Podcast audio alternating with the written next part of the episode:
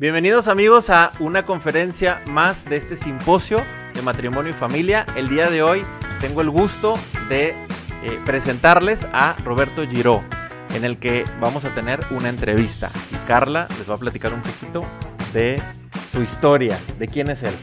Bueno, pues súper agradecidos de que esté colaborando con nosotros Roberto. Él es director, productor de cine, también guionista y bueno, pues orgulloso padre de familia de cuatro niños. Dentro de su carrera tiene cinco películas, este, iniciando con El Estudiante, Ella y el Candidato, Ilusiones S.A., La Leyenda del Diamante y Onyx, Los Reyes del Grial. Y pues bueno, súper agradecidos Roberto de tenerte por aquí y platicar contigo de tu experiencia, del temas de familia, sobre todo desde tu perspectiva del cine, ¿no?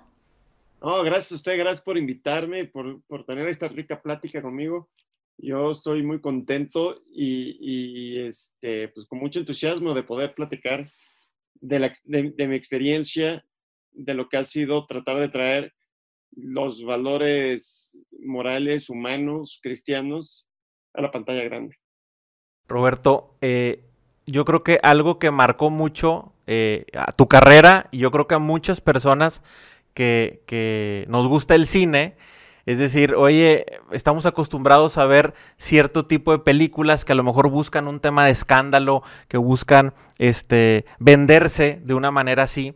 Y tú llegas con una propuesta con la película El Estudiante, que quienes no la hayan visto les recomiendo que la vean, eh, en el que cambiaste muchas cosas por un lado, en cómo, en, en, en, el mensaje, pero también en el cine, en el cine mexicano, eh, y das un mensaje eh, muy fuerte, con un contenido que ya lo teníamos en la sangre, pero que lo estamos empezando a perder. ¿Qué nos platicas de eso? Pues bueno, para empezar, este, sí es cierto que hubo un momento en el cine mexicano, creo que ha cambiado bastante, pero hubo un momento en el cine mexicano donde eh, se enfocaba sobre todo en películas amarillistas, morbosas, reaccionarias de protestas. En el cine se criticaba todo lo que se podía criticar en, el cine en México. Se criticaba la sociedad, la política, la iglesia, la familia.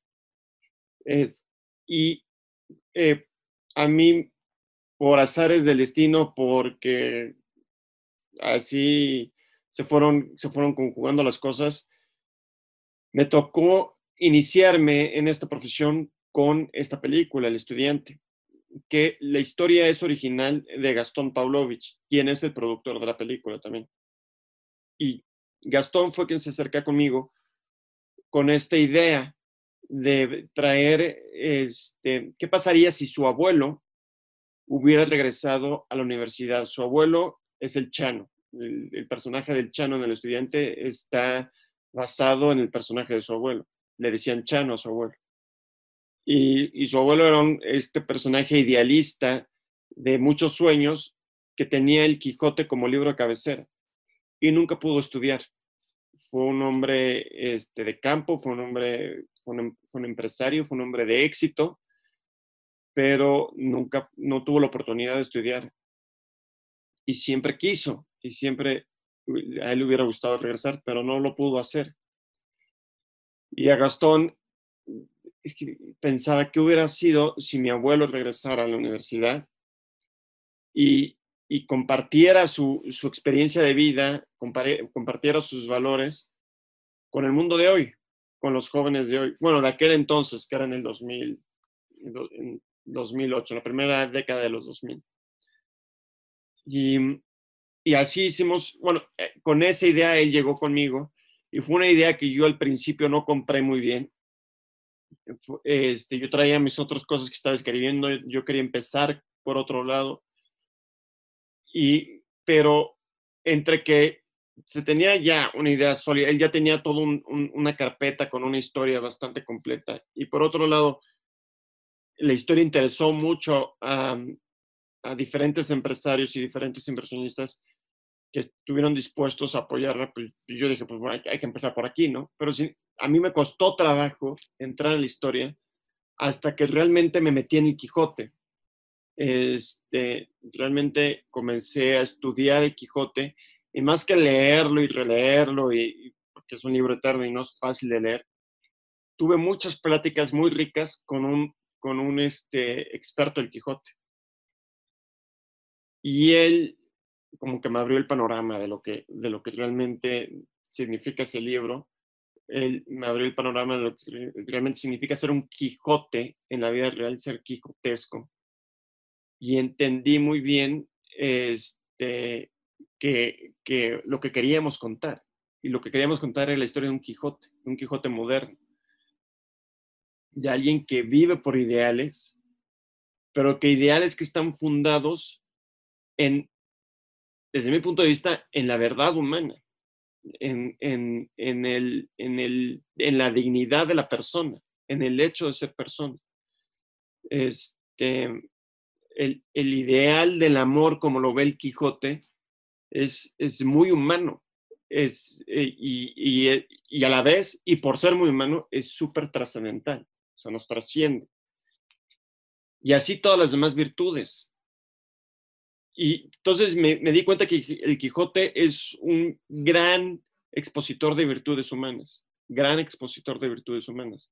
Y me di cuenta que Chano también podría ser ese gran expositor de virtudes humanas, este, que enseñara a los jóvenes a entender la virtud desde un punto de vista muy positivo, alegre, real, no caricaturesco, ni, este, ni ser atractivo, sino al contrario, muy atractivo.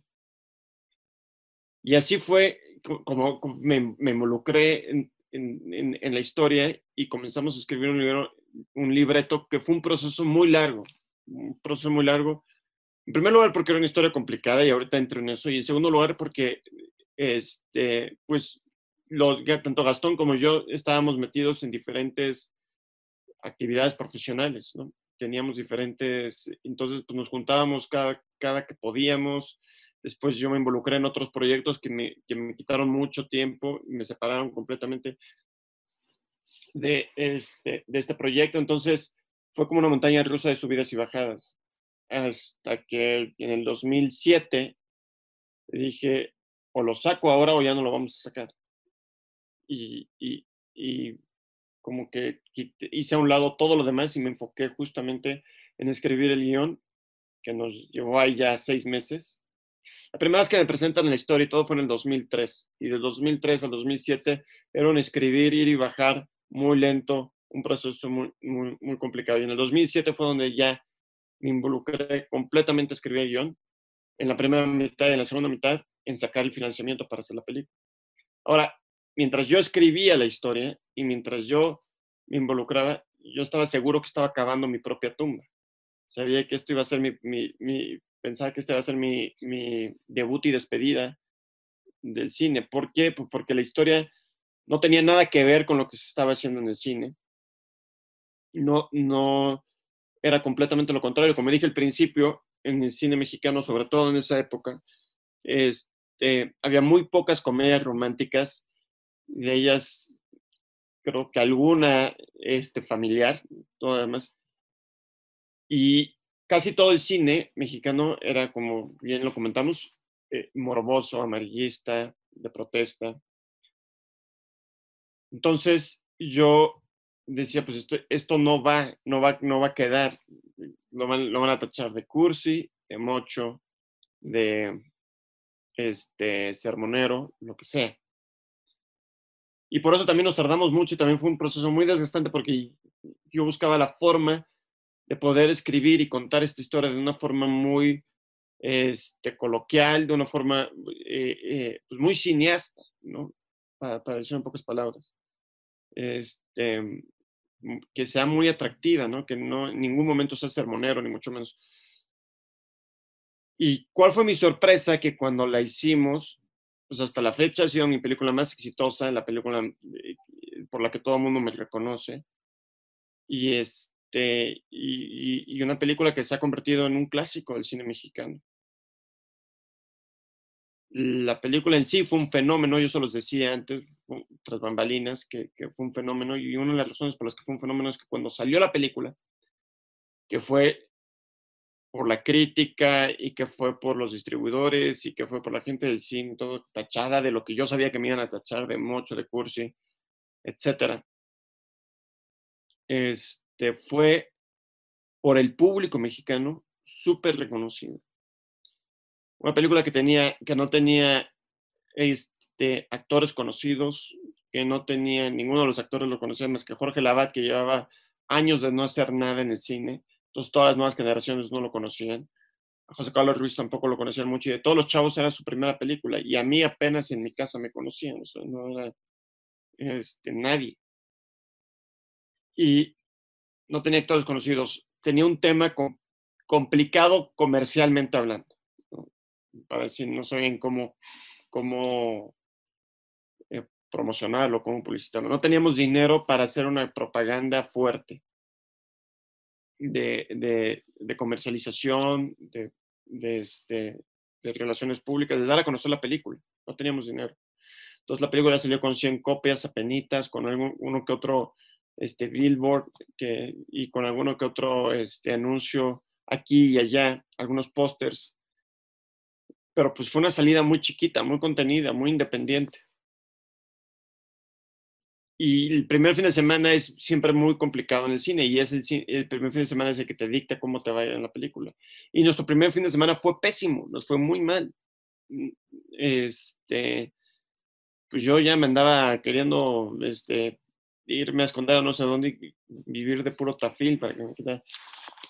Pero después sucedió el fenómeno, sucedió lo que nadie esperaba, lo que nunca nos imaginamos, y lo que hasta la fecha no ha vuelto a pasar en, el cine mexicano, según mi entendimiento, ¿no? Y es que en la película poquito a poquito empezó a, por el boca a boca, empezó a posicionarse. El primer fin de semana de 100 copias que salieron nos quitaron como, como el 30%, 40% este, de las salas. Nos dejaron en muy pocas salas para el segundo fin de semana. Pero sin embargo, hubo salas de cine que empezaron a, que la película empezó a tener muy buenos números, muy buenos números durante entre la semana y después del fin de semana. Y después, para el tercer fin de semana, la película era primer lugar en bastantes cines. Y lo que nunca nos empezaron a pedir otros cines que ya habían pasado la película, que la regresáramos. Nos empezaron a pedir copias. Para no hacer el cuento largo, la película se queda en 24 semanas en cines creo que es la tercera o cuarta película más que más tiempo se ha quedado en, cines.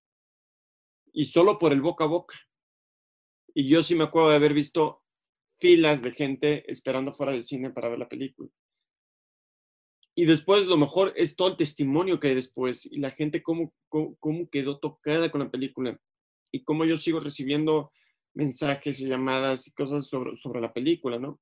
Este, ustedes que la acaban de ver después de 10 años, y, siguen siendo, siguen siendo, o sea, la película envejece bien, pero ¿qué es lo que envejece bien de la película? Yo creo que es, su sinceridad, su sinceridad con, con, los temas que toca, con los valores que toca, y, y, y, que es un, una bocanada de aire frío, de aire frío, de aire fresco.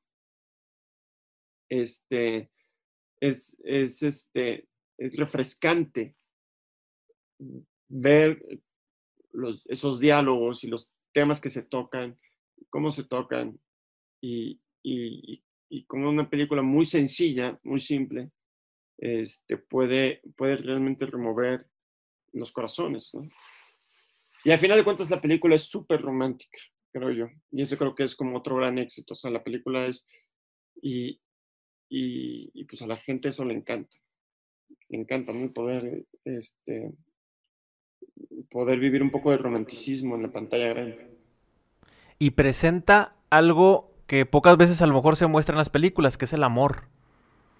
Se, maneja mucho el tema de, de, de, este, de estoy, estoy enamorado. La, la dualidad del enamoramiento, ¿verdad? De este... Eh, de, de, estos primeros amores, de la juventud, que todo lo quieren a velocidad y el encantamiento que tiene un amor inmaduro o el enamoramiento, las primeras fases, contra un, eh, con la perspectiva de, del amor maduro, del verdadero amor, ¿no? Entonces también... Creo, que el, el, estudiante diferencia bien el, sí, es el romanticismo o el romance y el amor. Sí. Donde el romanticismo es, es, es, es como generar el ideal y, y se alimenta de sentimientos y es este, eh, eh, el, vivir un poco el, momento, ¿no? Y, las mariposas. ¿no? Y, y en el amor, el amor es dar la vida, el amor es darse completamente al otro, el amor es también es un acto de voluntad de decir sí a la otra persona, ¿no? Creo que el estudiante se define muy bien y no lo define el, el estudiante persona, no lo escribí yo, lo escribió el Quijote, escribió Cervantes.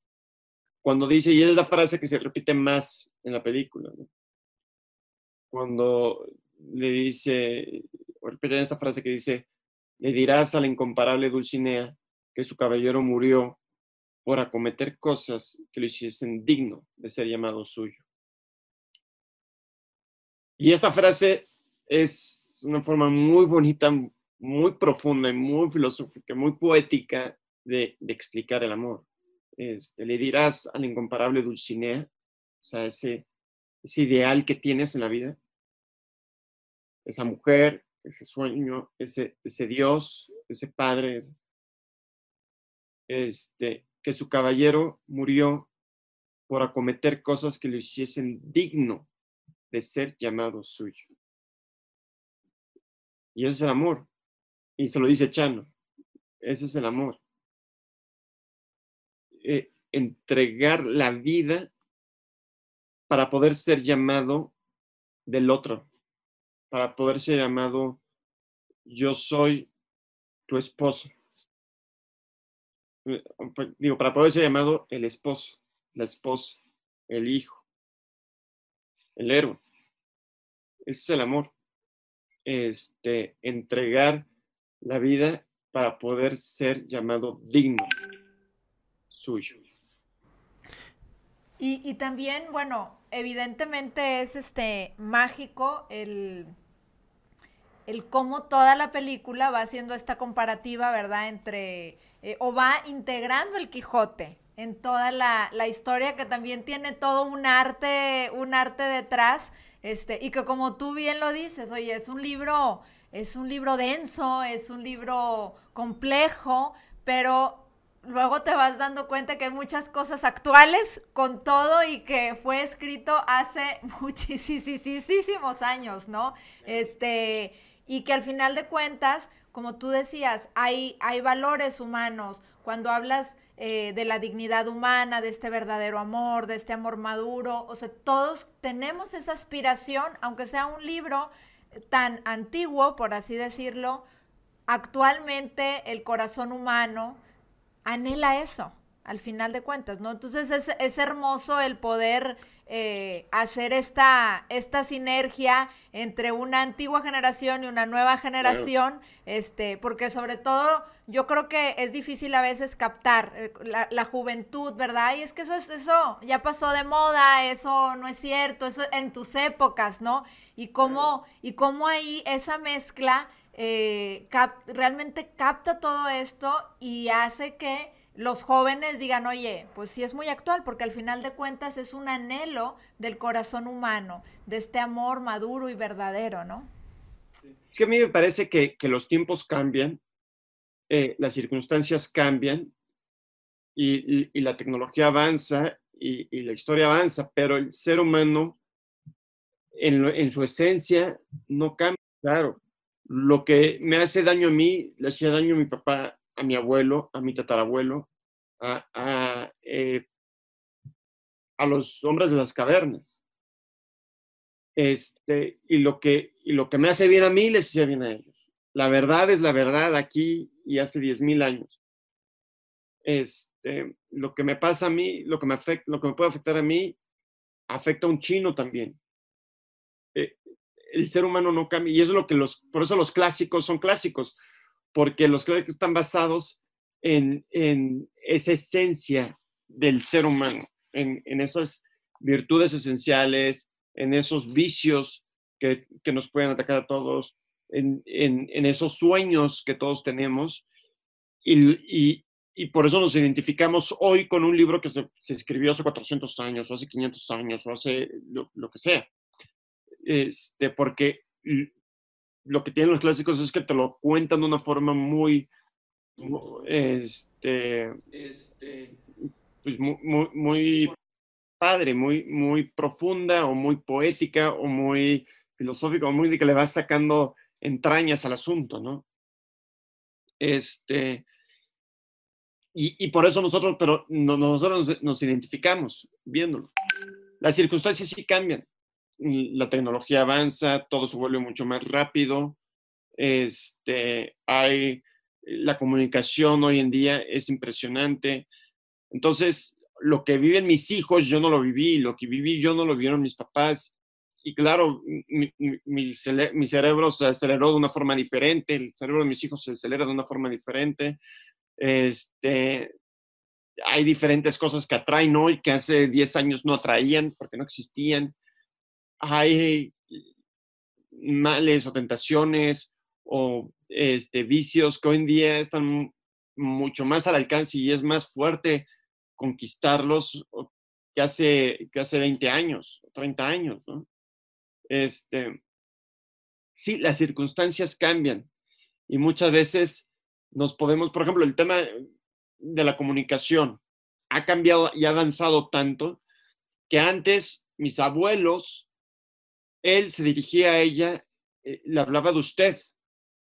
Los esposos, cuando se cortejaban, esa palabra cortejar ya no existe, ya no la usan, pero se cortejaban con cartas y, era como todo, era una aventura cortejar a la, a la, a la mujer y, era una aventura de la mujer dejarse cortejar y, buscarla y, el balcón, las flores en el balcón y, pedir permiso a los papás para poder la, la, primera salida y el chaperón y después, y eso va evolucionando, va evolucionando, va evolucionando, va evolucionando.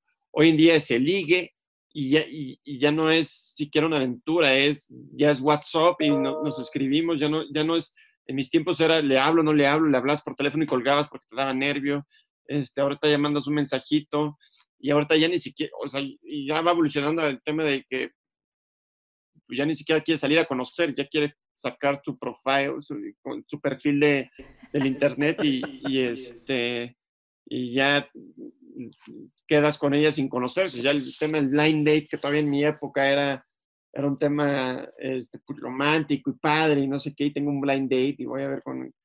Ahora ya no, porque ya, ya todo el mundo está en Google y después ya hay este, aplicaciones que puedes así como sacar, este, ahora sí que dates, ¿no? Y ya, ya cuando la conoces, ya, ya sabes todo de ella. ya sabes qué le gusta, qué no le gusta, etcétera. En fin, ¿es malo o bueno? o sea, no sé, y no creo que se pueda juzgar, y, no, y, y creo que es un tema que va avanzando con las épocas, que va avanzando con las épocas. Lo que está mal es que tanto antes como ahora, que el, el, el, de alguna manera, en algún sentido, de alguna forma, denigrar a la otra persona, utilizarla, este, no, no, no darle su lugar y su respeto, entendido, ¿no? Y su lugar y su respeto y su, y, su dignidad se puede seguir respetando usando Internet y con WhatsApp y con, esta, con el IGE y como se hacía antes, como se cortejaba y todo esto, igual se puede eh, este, denigrar a una persona con el cortejo de hace 100 años que con el ligue de ahorita. Quizás es más fácil ahorita, pero, pero no por eso es, es este, era imposible. O sea, es, a lo que voy es, seguimos siendo los mismos y seguimos pudiendo ser, a, a final de cuentas, en nuestra esencia, en nuestro corazón, nos podemos seguir haciendo daño. Claro. O, ayudándonos. El tema es, las circunstancias cambian. Roberto, un, tema que aborda en, en la película es diferentes problemáticas de los jóvenes. Y esas problemáticas no están nada desactualizadas con las que estamos viendo ahorita. Estamos este, viendo ahí un tema de consumo de drogas, hay un tema de un embarazo, hay un tema de una relación amorosa que quiere ir más rápido de lo que, de, lo que debería de ir y eso genera una separación en las parejas y muchas otras cosas más de comunicación y demás eh, que no son nada desactuales a lo que estamos viendo ahorita y las abordan de una manera muy propositiva. Este, es, eso nos llamó mucho la atención de la película. Sí, gracias. Este, efectivamente, creo que son temas universales y, que suceden de generación en generación, ¿no? Este, y creo que hoy en día suceden de forma más rápida y suceden de forma más común y, y, este, y en fin, es mucho más fácil. Es mucho más fácil. Bueno, ahora van cambiando las cosas. Creo que ahora el tema del embarazo con un profesor cada vez se pone más difícil. Creo que hay, este, por lo mismo, por lo mismo en redes sociales, todo, todo va girando en el Me Too Movement y todo esto tiene cosas este, muy positivas que han apoyado muchísimo el tema de, de, la dignidad de la mujer, etc. Sin embargo, ahí está. O sea, siguen siendo temas actuales, siguen siendo temas que suceden o que quieren suceder. Y, y al final de cuentas, nosotros siempre quisimos este, entrarle de una forma propositiva, no sermonera, no decir esto está mal, porque no somos nadie para decir esto está mal esto está bien, sino simplemente mostrar un poco las consecuencias. Este, no somos nadie para juzgar ni para, ni para, pero sí, sí, sí podemos, y, y en rectitud de conciencia, decir, este, abra los ojos, esto no es, esto no va de acuerdo a tu dignidad como persona esto no te va a llevar a ningún lado bueno. Este, no que tú seas malo, pero estos hechos, estos actos que suenan muy atractivos y que te buscan, al final pueden destruirte como persona, pueden destruir a los que están cerca de ti. Este, como el tema del uso de las drogas, como el tema de un embarazo, como el tema de, querer acelerar este, una relación, etc. Y entonces, eh, nosotros lo que, lo que quisimos hacer es mostrar que las cosas suceden, pero el, el, el cómo, cómo, las abordas, para empezar, siempre está y siempre debe de haber un, una empatía, poner el corazón en, el, en, en la vida del otro, en la situación del otro cuando alguien comete un error y busca ayuda, el amigo, el padre, la madre, el director espiritual, el que sea, debe de tener eso que muchas veces perdemos hoy en día, que es empatía. Y empatía en su, en, su raíz más profunda es poner el amor, el poner el corazón en donde lo tiene el otro. Y todo lo podemos hacer todavía más, ¿no? Poner el corazón como Dios lo puso en el otro. Y, y darnos cuenta de que por lo, por lo, que él está sufriendo y, y el, y, y, el momento en que está viviendo, y como decía mi papá, cada, cada quien es él y sus circunstancias. No podemos, por eso no podemos juzgar y por eso no podemos convertirnos ni de nosotros mismos ni de nosotros mismos. Este, y eso es lo que trata de buscar la película, lo que trato de mostrar en la película es como, por ejemplo, cuando Chano le dice a, su esposa, la sirenita, es que no sé qué hacer con, con, estos niños, no sé cómo ayudarles. Y ella le dice, ¿los quieres ayudar? Enséñalos a amar. ¿Y cómo se enseña a amar? Se los lleva a, a que sirvan, a servir a los demás, ayudar a los demás, a poner el corazón, porque ese es el primer paso.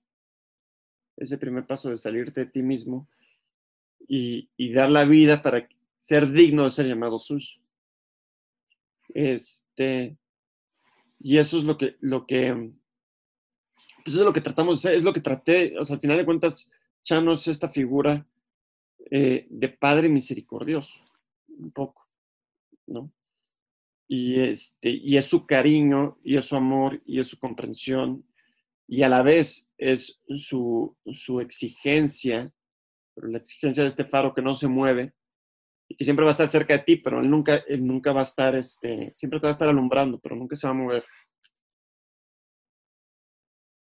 Y, y lo que es muy bonito es como al final, cuando este faro recibe un golpe muy duro, que no se lo esperaba, son ellos los que han sido ayudados, los que se voltean para tratarlo de ayudar a él. Entonces es empatía otra vez. Y vuelven a poner el corazón ahí.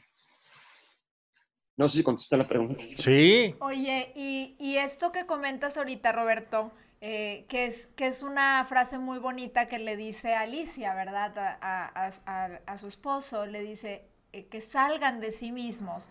Y yo creo que también si lo, si lo movemos al plano este, de, no, de pues, los que somos padres, por ejemplo, y que decimos, ¿qué pasa con estas nuevas generaciones y que están, ya sabes, están muy ensimismados. Es, es, muy cierto y ahora pues el tema de todos estos dispositivos que tenemos nos hacen encerrarnos mucho en nosotros mismos, en el egoísmo, este, y, y eso nos pone esta, eh, este filtro, esta tela que no nos nos permite amar realmente y creo que, que tocaste un tema que es súper importante que a veces los padres de familia decimos, es que ¿Cómo hago? ¿Cuál es la clave? ¿Cómo? O sea, muchas veces es cómo enseñamos a nuestros hijos poniendo diferentes circunstancias, ¿verdad? Ahí el ejemplo de la película es que van y ayudan este, a, un, a un viejito a que le lleve una serenata a su esposa que está eh, muriendo, este, eh, y, era más que nada como este, este apoyo como en un asilo, ¿no? Entonces, eh, es como un ejemplo que se da, pero qué frase y qué comentario tan importante y traslapándolo a la escena o a la vida normal de, de nosotros, de decir, bueno, a veces como papás tenemos esta gran duda de qué hago y, y, este ejemplo tan, tan sencillo, es decir, tenemos que hacer que nuestros hijos salgan, ¿no? De sí mismos. Yo, yo, totalmente, y bueno, yo qué te puedo decir, creo que soy, este, tengo cuatro hijos y me sigo sintiendo neófito en el, en el mundo de, de, la paternidad. Y una de las razones es este, que yo creo que nos pasa a todos, lo mismo que le pasa a nuestros hijos, nos pasa a nosotros, nos está pensando a nosotros. Es que lo más natural es que siempre pensemos en nosotros mismos y nos amemos a nosotros mismos. Y muchas veces no nos damos cuenta, pero nos amamos más a nosotros que a los otros, inclusive que a nuestros esposos, aunque, aunque lo decimos y sí, te amo con todo el alma, pero muchas veces es muy fácil entrar en, en nuestros caparazones y hacer las cosas como nosotros queremos que se hagan y hay muchas veces ahí entra la vanidad también y el orgullo y decir, la soberbia, la famosa soberbia, ¿no? y decir, este, yo, este, tenemos que hacer esto porque yo soy un buen padre y un buen padre hace esto. Y yo le quiero enseñar a mi hijo a que, a que mi hijo tiene que, que, que, no sé, o sea, salir del mundo de los electrónicos, que sí, y, tiene que hacer mucho ejercicio, que también, y tiene que sacar dieces, que también, y yo tengo que ayudarlo, y tiene que ser amigo, y, o tiene que ser un niño virtuoso, y tiene que, todo eso sí, todo eso sí, pero creo que muchas veces el tema es, en el fondo, en el fondo, en el fondo, en el fondo, ¿por qué lo queremos?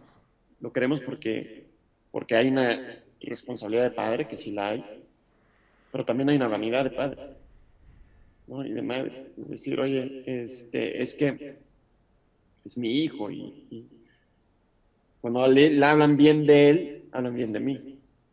Muy en el fondo, muy sutilmente, muchas veces eso también pasa. A mí me ha pasado, o sea, que de repente digo, es que ¿por qué mi hijo no le gusta esto? ¿Por qué no se viene conmigo? Yo quiero tener esa plática con mi hijo aquí, subiendo a la montaña y, platicar horas con él de, temas profundos o de lo que sea, pero estar con él, irme de, pesca con él y bueno, y mi hijo no quiere y es, y es así como, ¡ah!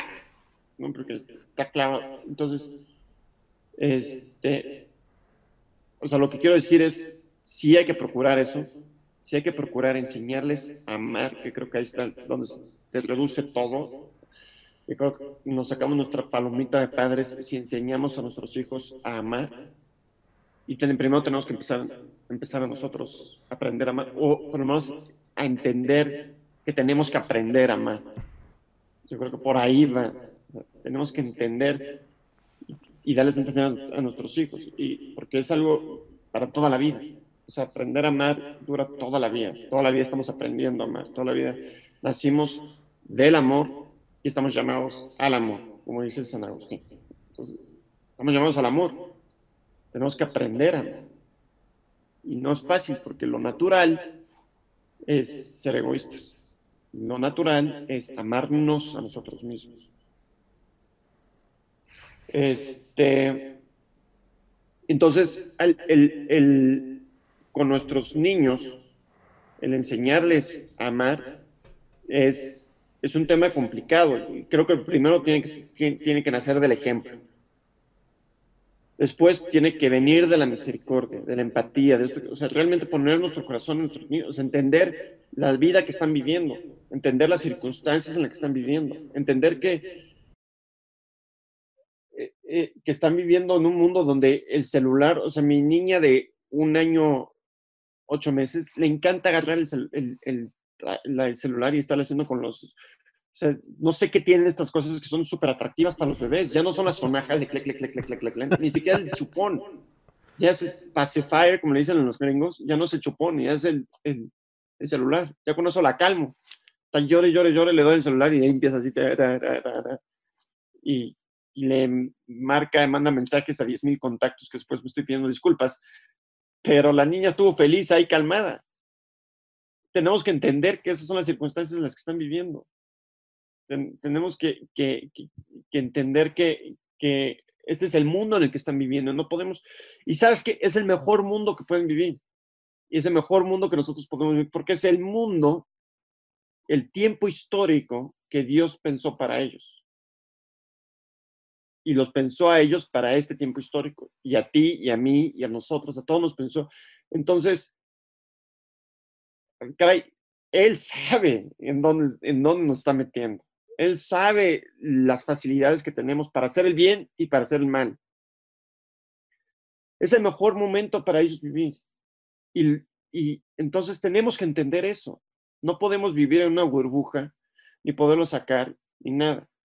Simplemente tenemos que enseñarles a ser personas reales. Y la persona es quien sabe amar, quien aprende a amar. ¿Cómo enseñarlos a amar? Siguiendo el ejemplo de Sirenita, podemos enseñarles a salirse de ellos mismos, enseñarles a dar. Y sí, este, hay muchas acciones que podemos tener.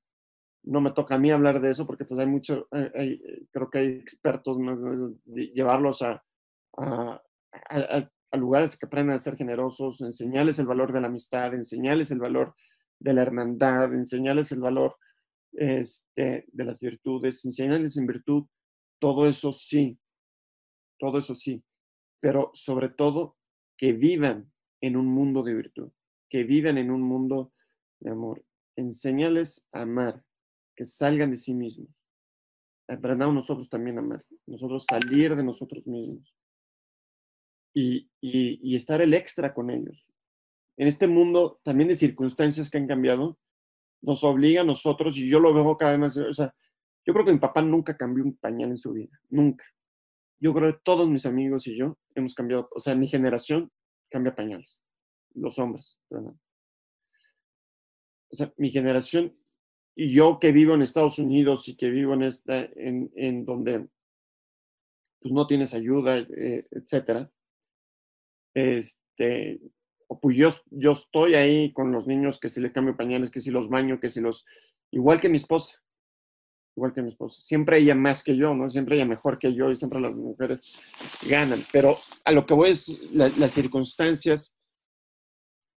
Y eso es, a mí lo que me, yo, o sea, estoy hablando de mi experiencia, no sé si pero lo que me gusta es que estás todo el tiempo allí con ellos y se ha vuelto, este, ya no es el papá que, que sale muy temprano a trabajar y llega muy noche y lo ves nada más en la cena y platicas tres palabras con ellos y ya. Sino que está es el papá, el padre involucrado constantemente y, y que está enseñando, y la madre también, y están los dos juntos y están enseñando a los niños en virtud, simplemente por el hecho de estar ahí, ser generosos con nuestro tiempo para con ellos. Creo que por ahí empieza. Este, pero sí, definitivamente me parece a mí que lo más importante que tenemos que hacer nosotros es enseñarlos a amar. Y todo lo demás es circunstancial, ¿no? Y lo vas como vas guiando al niño, vas guiando al niño en, también tú, tú, lo vas descubriendo, porque vas descubriendo los talentos que tiene, los intereses que tiene, los tratarte de meter con ellos. Yo algo que hago mucho con mis hijos es, pues trato de platicar de las cosas que les interesan a ellos y me trato de poner mucho en su nivel, que es el juego de video que no conozco. qué es el, el, video, de YouTube que no conozco, el, etcétera. Pero pues ahí trato que me expliquen y me trato de interesar y trato de estar pendiente. Este, y poco a poco así vas ganando, vas ganando cosas, Entonces, ¿quieres, ¿quieres ayudarlos? Enséñanos a querer, enséñanos a amar, que salgan de sí mismos. Es lo que dice la sirenita y creo que eso es lo que nos puede servir a todos nosotros. Roberto, se nos va el tiempo. Pero no quiero dejarte de preguntar. ¿eh? No, no, no, no, no. por, los le seguimos. Este, pero este, yo sé que también tú tienes otras cosas ahorita, pero te quiero preguntar qué viene más adelante para ti, porque eh, creo que a, la gente nos, nos abres una posibilidad de decir, oye, hay contenido positivo en el cine que nos puede ayudar a formarnos a nosotros como personas, como matrimonios, como familias. O sea, hay contenidos positivos ¿Qué viene para ti? ¿Qué nos recomiendas? ¿De qué manera nosotros como espectadores podemos apoyar este tipo de contenidos también? Yo te diría que hay mucho contenido positivo. Está saliendo mucho contenido. Creo que se están abriendo mucho las puertas de producción y también de distribución. Se dieron cuenta que el contenido familiar este, es un contenido que vende mucho desde el punto de vista de negocio para muestra un botón, el estudiante fue un, éxito como negocio. Este, y así muchas, las películas más taquilleras de México últimamente han sido películas este, de, comedia de comedia para toda la familia, más o, sea, por lo menos no, no, son este, tan, tan burdas ¿no? como antes o como otras. Pero también en Netflix y en otras plataformas se procuran siempre tener como mucho este, material que lo pueda ver toda la familia. Muchas veces material que sí lo puede ver toda la familia, pero demasiado vacío y demasiado superficial, no con un mensaje, etc. Pero si les rascas, creo que hay también cosas muy buenas, sobre todo ya con, con, con las nuevas este, plataformas. Y es más fácil también entrar, ver los clásicos, ¿no? Y ver películas y series clásicas que, que eran muy buenas en todos sentidos. ¿no? Este, entonces, yo, yo animo a, todo el auditorio que, mm, que, busquen y que vean, porque también es una forma, es como votar este, con la, en la política. Cuando, cuando vean una película, yo sé que muchas veces puede dar flojera y etcétera, pero cuando, ven una película, es una película este, de valores, bien, o sea, lo que me conviene hecha es que tiene que, que, este, que, tiene muy, buen contenido, vayan a ver o compran en Netflix o en la plataforma que estén usando. Este, porque ese es su voto. Ese es su voto, no, de, no nada más de esa película, sino de, de ese estilo de cine. Ese es su voto y vayan a ver con toda la familia, porque entonces se duplica, se triplica el voto. Porque el cine, a final de cuentas, las producciones son muy caras. Se necesita mucho dinero. Entonces tiene que ser negocio. Y la forma que se haga negocio es que ustedes vayan y compren su ticket, que ustedes vayan y le pongan clic, que ustedes, este, etcétera, ¿no? Eh, entonces, está saliendo una plataforma, hay una iniciativa mexicana que se llama este, Fanfix, me parece. Y, pues que hay, que hay que inscribirse, hay que comprarla, hay que tenerla, porque ese es, ese es nuestro voto nuestro voto por, por, por el buen cine, por, por, un cine de valores, por un cine familiar. ¿Qué sigue para mí? Yo estoy en, en ahorita escribiendo varios guiones, casi todos en, en, el, en, el, área de la comedia romántica, porque es donde creo que puedo, este, bueno, uno me gusta, este, y dos, creo que es donde mejor puedo contar un buen cine que sea comercial. A través de la comedia y a través Y no hay nada escrito, no sé, no sé cuándo voy a filmar otra vez. Espero que pronto. Y ahí pido sus oraciones. Pero hay mucho trabajo por hacer. Muy bien. Pues Roberto, te queremos agradecer mucho tu participación en, el, en este simposio. Eh, la realidad es que creo que nos, nos dejas un mensaje muy positivo en un área en la que a lo mejor algunos la tenemos así como que estigmatizada o así como que bien marcada de que cuidado, peligro. Y la realidad es de que de aquí puede salir un contenido muy positivo y una forma diferente también de, formarnos, ¿no? Sí, y definitivamente el cine eh, es, una, es una ventana importante familiarmente hablando. Eh, desde que existió, pues ha tenido un impacto importante en la, en la humanidad. Y, qué bello y qué bonito es decir, oye, realmente eh, hay proyectos que hay que impulsar, que hay que apoyar, que pueden transmitir muchos valores positivos. Este, como tú bien lo decías, digo, no todo es ni completamente negro ni completamente blanco, pues eh, en, el tema humano siempre, siempre hay sus, tonalidades de, de, grises, este, pero la importancia de apoyar proyectos que transmitan estos valores humanos y no perder esta esperanza de que, de que sí los hay y que sí se puede y que a veces pues también es otra herramienta que tenemos eh, como matrimonios o como padres de familia para de alguna manera captar también valores y captar eh, ideas importantes eh, en el fortalecimiento de nuestra relación y también pues de nuestra familia, ¿no? Roberto, muchísimas gracias. Si alguien te quisiera contactar, ¿dónde lo pudiera hacer?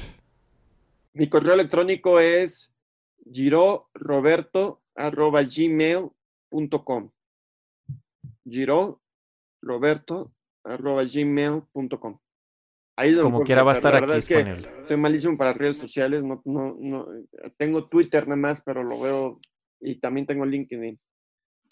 Este, ahí también me pueden buscar arroba Roberto Giro, pero lo más, siempre estoy conectado en el mail. Perfecto. Roberto, muchas gracias por estar con nosotros. Gracias a ustedes, muchísimas gracias por la invitación y este, espero verlos pronto. Sí, primeramente Dios. Muchas gracias a todos ustedes que nos acompañaron en esta, en esta entrevista. Eh, esperamos la hayan disfrutado. Dejen sus comentarios y tienen el contacto de Roberto. Que pasen muy buen día.